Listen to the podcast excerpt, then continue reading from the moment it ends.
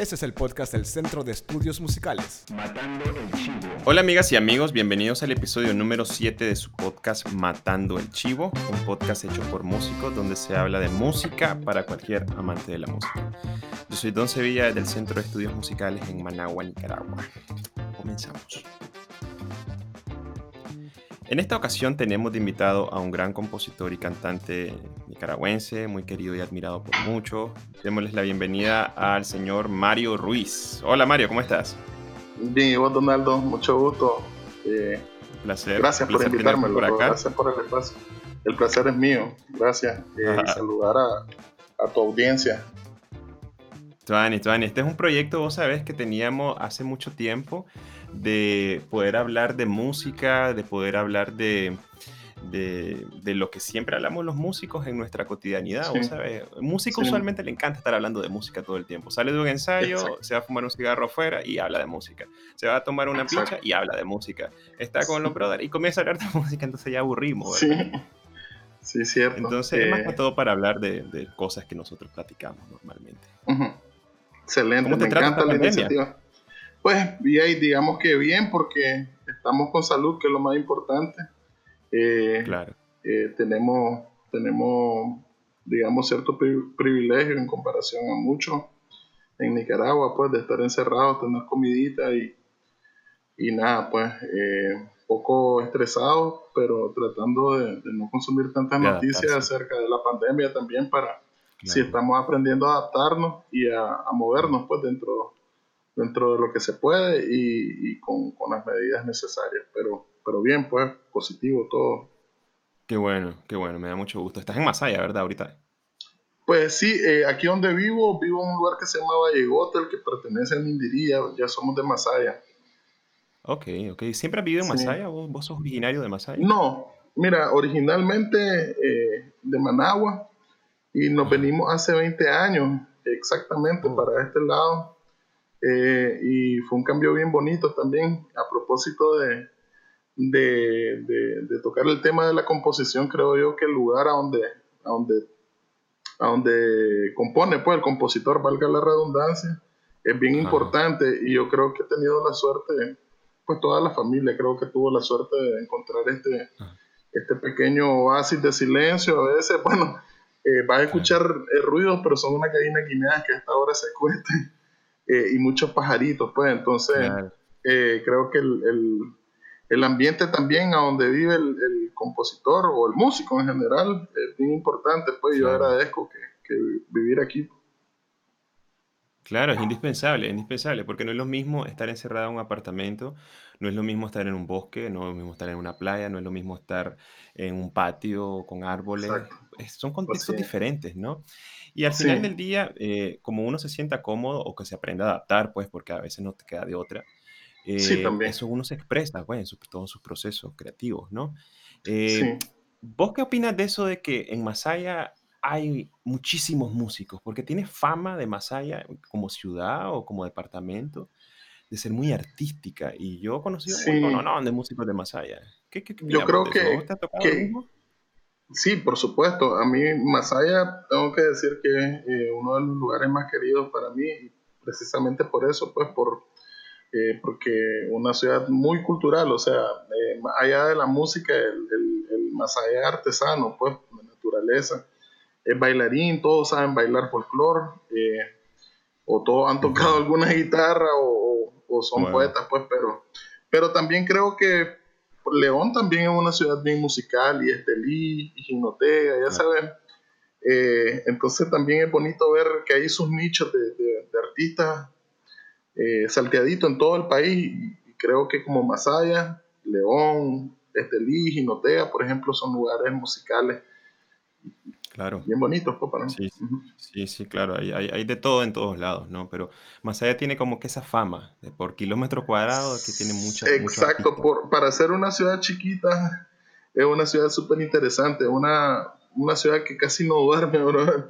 Ya sabes, sí. eh, yo cuando conocí, por ejemplo, a los Mili eh, en el 99, eh, me hice, bueno, la mayoría de mis amigos son de Masaya, y digamos que de alguna manera me, me, adoptaron los masayas y amo la ciudad. Entonces, muchas trasnochadas eh, y todo el tiempo hay gente, ya sabes, gente que va a vender al mercado, hay gente en la calle, eh, hay un montón de barcitos, o sea que el Masaya es, es, activo.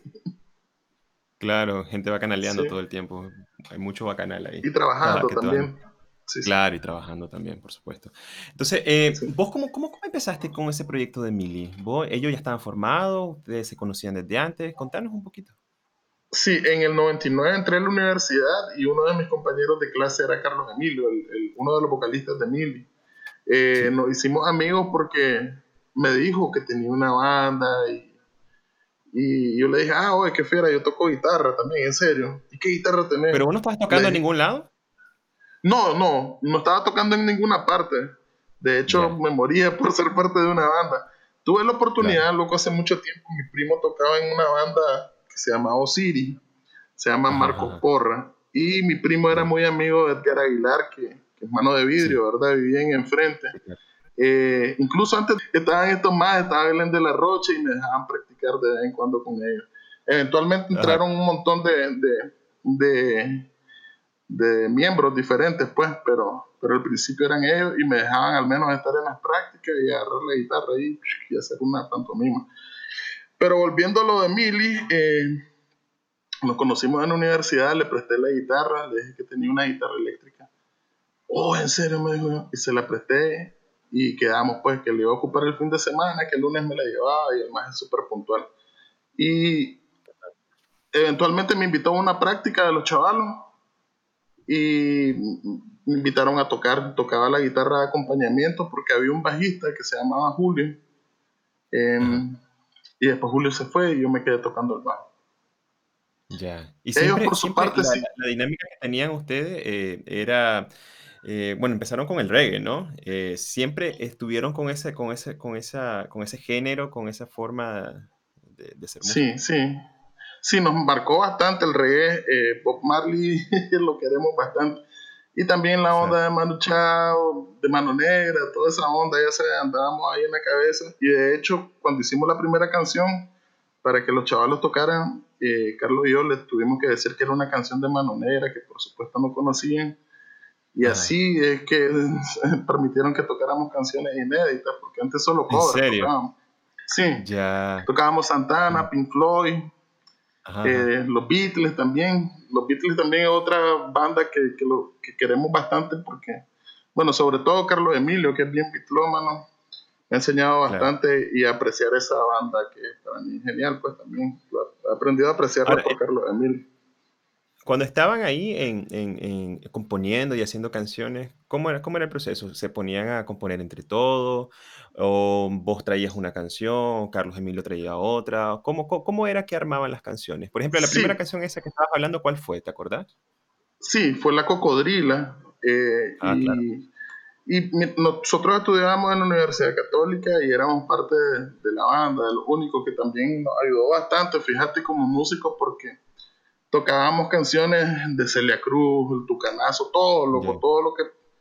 Y nos ayudó pues, a tocar bastante. Y teníamos la sala de práctica prácticamente para nosotros. Y llegábamos cuando queríamos, pues. Eh, y alguna vez le dije a Carlos Emilio, vamos, él y yo, y sacamos esa canción. Nos retamos a hacer una canción y lo que yo tenía de guitarra y lo que él tenía de de música o lo que sea, pues se juntó y nació esa primera canción, que es una canción rara, loco, a propósito de componer y eso, porque una canción que no tenía coro, eventualmente le juntamos otra pequeña canción y se, se, formó una canción, pues. Pero, ¿Y tenía la misma tonalidad esa canción, la otra que la, misma, la, misma tonalidad? No, la misma, la misma onda y le agregamos un par de acordes más, pues, pero...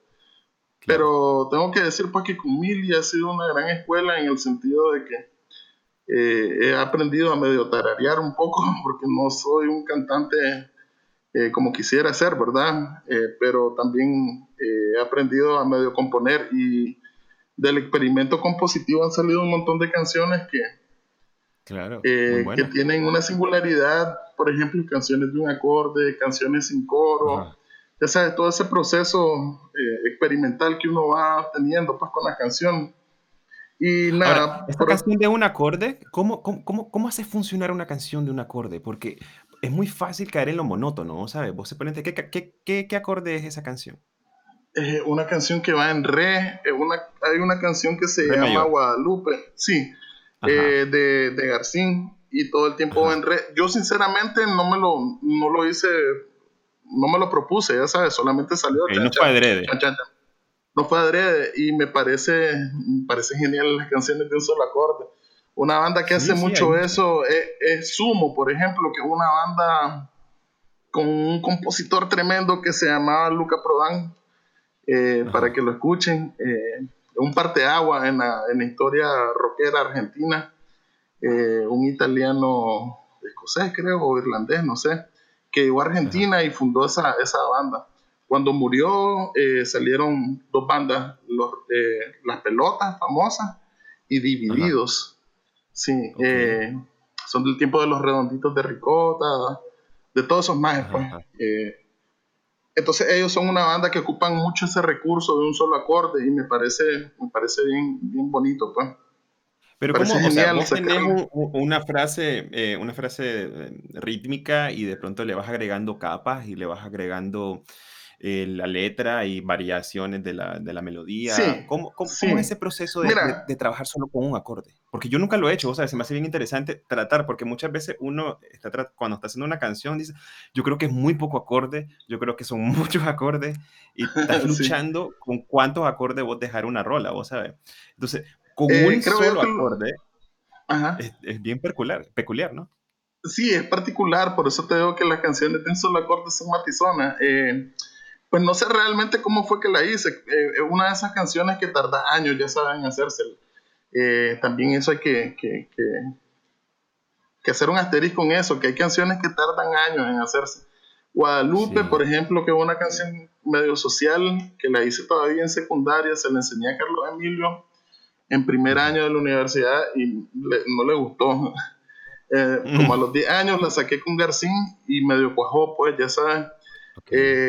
Y, ¿qué te digo yo? Yo creo que lo más importante una...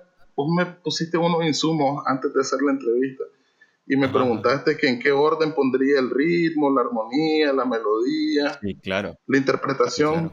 Y bueno, y para mí creo yo que la melodía es lo más importante. Eh, el problema es que no sabemos qué es primero, ¿verdad? porque la melodía nace de una armonía. Entonces es como la onda del huevo y la gallina. El huevo y la gallina, toda la razón. creo yo que si tenés una melodía eh, lista en tu cabeza, eh, le puedes cambiar incluso la armonía, ¿verdad? Pero hay que ponernos a pensar que esa melodía nació de una armonía primero, de una estructura. Creo yo que soy un compositor más melódico que, otra cosa. Que armónico, eh, por supuesto, sí, que, que, la interpretación es muy importante el ritmo creo yo que es secundario, pero también eh, desde donde agarré una canción, cómo la, cómo la estás haciendo. Por ejemplo, no es lo mismo eh, componer con una estructura armónica desde el 6x8, por ejemplo, una canción, que componerla desde el reggae o componerla desde un folk o lo que sea, ya saben, te da otra perspectiva de la canción y te mueve a otras melodías. Sí, eh, entonces la estructura, vos, te basas mucho en lo que te, en lo que te dice la melodía, entonces. Y ahí en función de eso vos vas trabajando. Sí. Porque hay, eh, muchos métodos, vos sabes, o sea, no hay solo un método como, como, como, como probado o como verá, cada quien tiene su forma, es como cocinar. O sea, al final del día alguien, no sé, calienta primero el agua y mete el pollo, al mete, no sé, ¿me entiendes? Hay como muchas muchas formas de pues hacer. Pues fíjate que yo tengo al menos, eh, tengo un, un, par de métodos diferentes. Te voy a contar más o menos cómo fue que aprendí a hacer, digamos, de dónde partí. Eh, saqué esta canción, qué bonito esos tienes debajo de esos, no sé cómo se llaman, malagueña. Agarré, ah, saqué la armonía. Después de que quité la de que sabía la armonía, eh, sobre la melodía de la malagueña comencé a cambiar las palabras y las palabras que iba poniendo me hicieron cambiar un poquito la melodía y de ahí nació una canción que se llama, eh, ¿cómo se llama esta canción? Eh, punto 40, que cantamos con, con, ah, claro. con Mili, ¿no? Eh, sí, sí, sí, sí, esa canción es ese experimento, así, primero agarré la armonía de una canción que ya existía, basándome en la melodía, comencé a cantar, tengo una mente, y la fui cambiando poco a poco. Eh, claro, es una canción interesante porque también, si te fijas, tiene una parte de una canción de los fabulosos Cadillacs que dice Lo vi con el león, pero es una reinterpretación de la canción bien, ah. bien torpe, si querés, de mi parte, pero, pero, pero bueno, pues eh, con el tiempo todavía, loco, estoy, créeme, tratando de aprender a cómo ir a mejor una canción. Creo yo que las canciones son diferentes todas, como los niños, o como las niñas, o como los viejos, yo qué sé. Entonces, eh, ese es un método, ¿verdad? Con ese método súper básico, loco, comencé a hacer canciones. Y después también hay otro método que siempre hablo en las entrevistas de él y que también me ha dado muchos resultados, el, el cader exquisito, ya saben.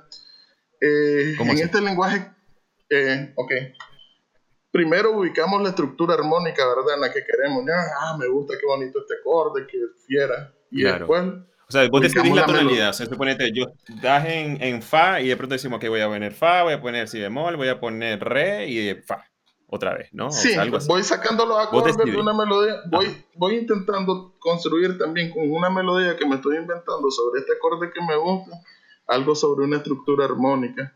Y una vez que ya tengo la estructura armónica y que tengo la melodía clara en mi cabeza, comienzo a cambiar el, ya sabes, el lenguaje del compositor que es para papá, o bla, bla, bla, bla, bla, o lo que sea, y lo cambio por palabras. Y entonces eh, es una suerte de palabras que me salen, ya saben. A veces no sé de qué trata eh, y a veces después ya agarro el sentido de la cosa.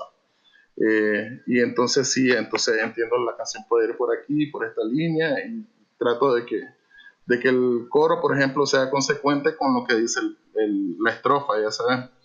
Eh, y entonces, ese otro método súper fácil. a veces no sé qué dicen las canciones. Y a veces, uh, muy raras veces, esas canciones que sé en un momento, eh, por ejemplo, Giovanna, que es una canción de Mili Mayú, estaba entre el sueño despierto todavía consciente y casi a punto de dormirme y supe que me tenía que levantar a escribirla, los acordes, agarré la guitarra, loco, y te prometo que son tres acordes, tampoco es como una canción súper complicada, pero la canción salió fluida. Sí, eh, sí. Y así va saliendo cosas. Es, increíble. Es, increíble lindo, loco, es bien mágico. Es bien mágico. Yo recuerdo... Ajá, ajá, ajá, te escucho. No, no, por favor, decime.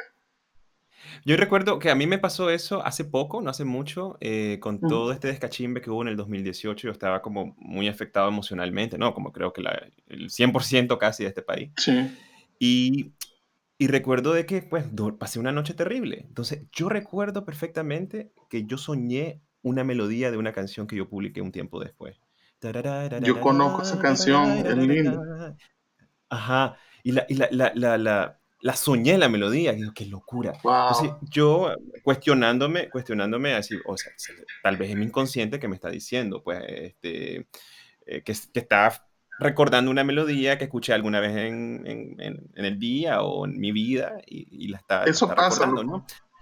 Entonces se la pasé cantando a todo el mundo, me dicen, no, qué bonita, qué, qué, bonita esa melodía, pero yo no creo, no la he escuchado ninguna, y entonces simplemente saqué los acordes y surgió en 15 minutos, vos sabes.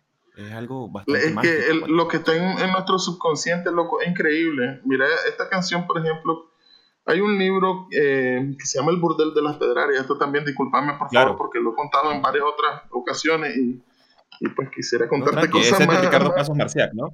Exactamente. Entonces hay una frase que dice: Besa la madre tierra, el padre sol y un beso nace una flor. Toda la vida quise hacer una onda con eso. Eh, cuando por fin completé la canción, me di cuenta que, bueno, mi, mi compañera me llamó y me dijo que estaba embarazada. Eh, oh. Y ella había soñado, antes de eso, perdón, antes de decirme que estaba embarazada, ella me había dicho que había soñado con el sol y con la tierra y con la luna. Entonces, en algunas culturas la luna... Entonces, nada, que la canción, las canciones, pues no, no me dejan, no, sí creo que son mágicas y que, que son por una razón, pues... Eh, ah, bueno, sí estábamos tratando de explicar que, que nuestro eh, subconsciente, pues que tenemos muchas cosas ahí, incluso de otras vidas, quién sabe, ¿verdad? Eh, y no sabemos. tal vez por eso no entendemos algunas canciones. Ya. Ahora, el proceso creativo en la música, vos sabés, tiene como varias etapas también, porque sí, incluso una canción evoluciona de una forma bastante interesante, ¿no? Como las que vos así es. estabas diciendo ahorita de que tardan años. Hay canciones que Sí, yo, sí, yo las tengo en el baúl de, de- de, eh, guardadas porque dije, no, yo no sé a dónde va esta canción y tal vez más adelante yo las puedo resolver, ¿no?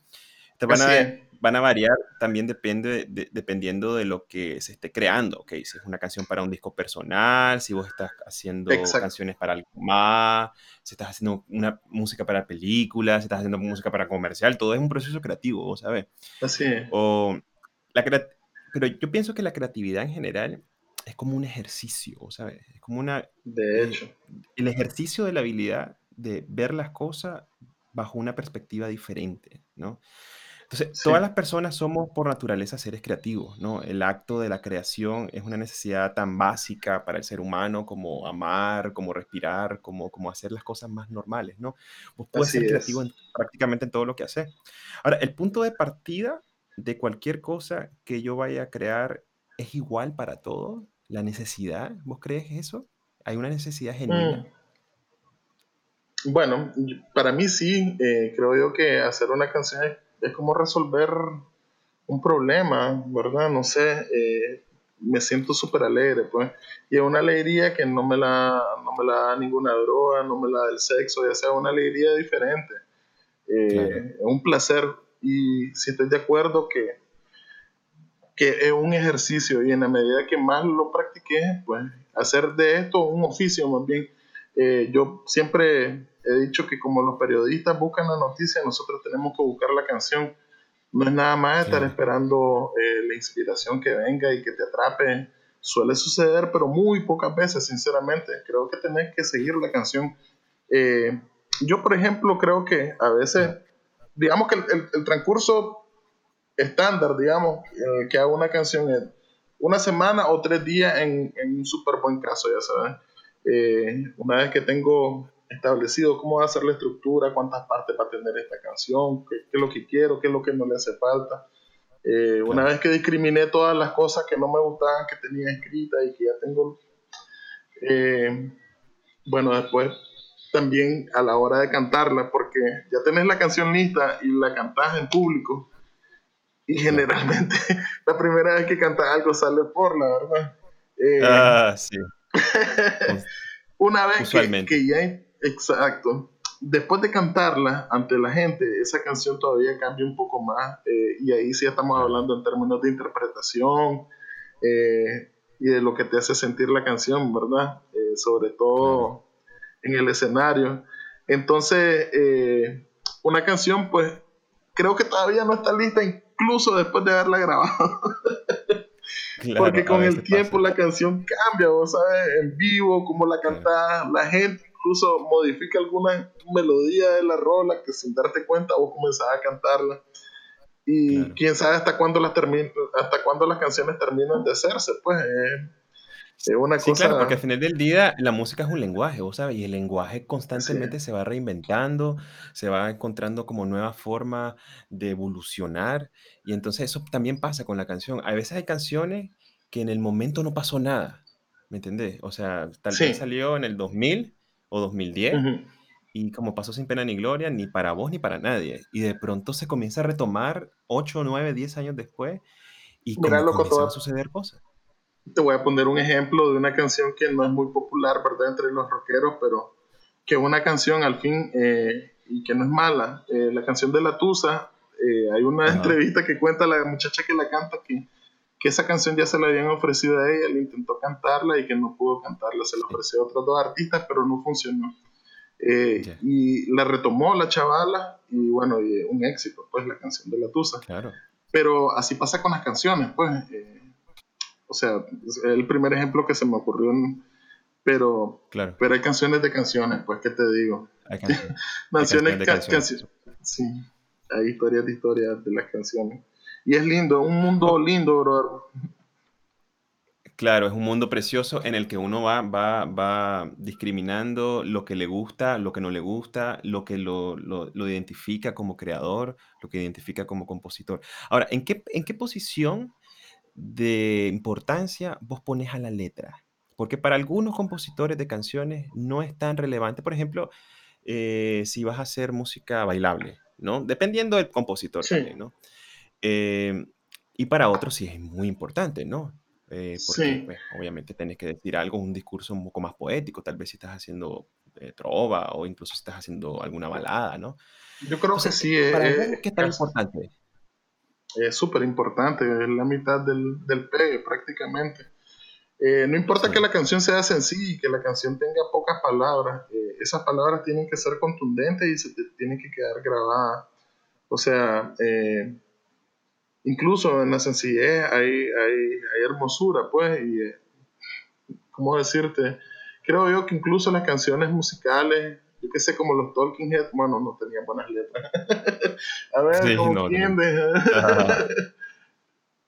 yo qué sé, pues una banda tipo, ¿cómo es que se llama estos colombianos? Ah, bueno, no importa. Los Son importantes las... No, los aterciopelados tienen buenas letras también. Tienen súper buenas letras, sí, a huevo. Sí, sí, sí. Eh, los que cantan... Ah, ¿cómo fue otra más? Disculpa, vamos a perder un montón de tiempo tratando de acordar no, esta banda. Pero sí, creo que es importante, es importante, O sea, la Violeta Parra... Eh, eh, Alberto, creo que es muy importante. La cuestión es Ahora, si vas a hacer, qué palabras si vas a hacer merengue, son que... tanto, ¿no? Si vas a hacer merengue, si dices suavemente, bésame, yo quiero sentir. Es importante lo que estás diciendo, obviamente, es muy puntual, pero no estás buscando, también dependiendo de cuál, cuál, es tu, cuál es tu meta, o, sea, o cuáles son tus aspiraciones con la canción, o cuáles son tus aspiraciones como compositor también hacia dónde te crees También, porque hay y, mucho, y también, también que escuchar. Claro que escuchar es muy importante lo que escuchar. Que escuchar, que, que lees, que ves, todo eso es importante. Yo creo que, que se tacha pues al compositor de, o sea, decir cosas bonitas a veces, brother, pero no soy tan intelectual, ya sabes, o creo yo que es importante eh, al menos actualizarse con la música, eh, estar al día con lo que se está escuchando por aquí. Eh, y también es importante leer y oír a los clásicos, estamos de acuerdo, ¿verdad? Pero no solamente quedarnos atrás. entonces, creo yo que, como dicen, lo que comes sos vos, lo que escuchás es lo que sos. y hay que, hay, que, hay que chupar de todas partes, loco, todo, incluso en el reggaetón, incluso en el pop, incluso de todo se chupa algo. Sí, claro, en todo hay algo bueno que ofrecerte. Bueno, Mario, vamos a terminar entonces con unas preguntas eh, que te había comentado anteriormente. Si vos tuvieras que coger una canción que vos consideraras, o una obra, un disco, o varios, que vos consideraras, wow, este, estos más la partieron, es la obra perfecta. Y yo me siento completamente identificado con eso. Eh, ¿Cuál sería? Yo sé que ah, está bien cabrón decir eso, ¿no? qué difícil, porque eh, puedo decirte canciones que son importantes para mí, que son preciosas, y ah, no sé, quedarme con un disco y con una canción es muy poco.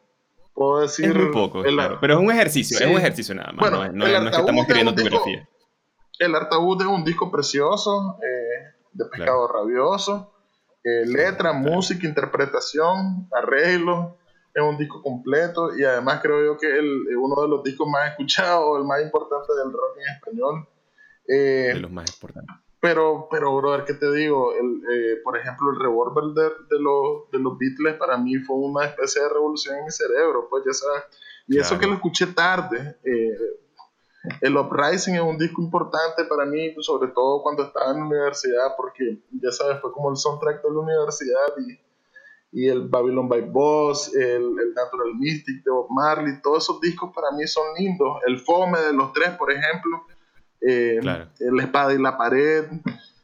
Entonces es difícil quedarme con un solo disco, sinceramente, con canciones. El Grace de Jeff Buckley, por ejemplo, ese álbum ah, es precioso, brother. Ese sí, es el único disco que pudo hacer el maje. Exacto, eh, y su voz, ese maje, podía hacer lo que quería. Claro. Ahora, la, segunda pregunta, la segunda pregunta que te había dicho de que ya creo que ya la, ya la resolvimos durante todo el podcast, que eh, si vos tuvieras que poner en, en, orden la melodía, la armonía, el ritmo, el timbre y la letra, cómo lo pondrías? Ya habías dicho que el primero sería la melodía, ¿no? Sí, ¿El creo segundo que... se- sería la letra? Sí, sí, sí. Eh, ¿Y tercero qué y pondrías? creo, pues la armonía, porque es esencial. Estoy seguro yo que la melodía, como la vayas rebuscando, te va, te va haciendo el, el camino en, en la maleza, ya sabes, hasta que te encontrás ya con la estructura armónica que querés, pero yo personalmente soy más melódico que otra cosa, pues sinceramente. Claro. Me ha ¿Y salvado después eso. qué pondrías? ¿El timbre? Que es básicamente cómo Ah, suena la el interpre- instrumento, o sea, la instrumentación. La o, el, o el interpretación. ritmo. La interpretación, sí. Eh, en la medida que sintas la rola, sí, bueno, el ritmo es muy importante, pero creo yo que es secundario.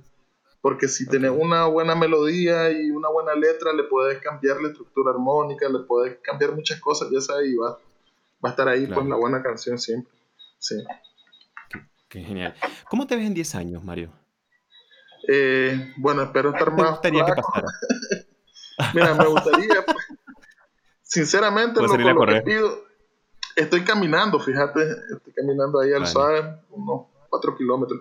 Eh, espero yo poder seguir componiendo, sinceramente, a veces tengo mi, eh, mis temporadas que no compongo nada y me da mucho miedo, Claro. sinceramente, no, no, no componer nada. Eh, espero yo que por lo menos seguir componiendo, eso es lo que más me llena y, y sinceramente también espero poder ser testigo eh, pues del crecimiento de mi hijo y de su crecimiento artístico porque el chavalo está dibujando le sale natural a él, pues ya sabes. Entonces espero también verlo consolidándose poco a poco el chavalo. Qué genial. Bueno, Mario, Sí. muchísimas gracias por acompañarnos. en esta Gracias, Donaldo. de Matando el Chivo. Ha sido un gusto platicar con vos y de tus procesos creativos. Loco, un placer, te agradezco. Te agradezco el espacio, loco.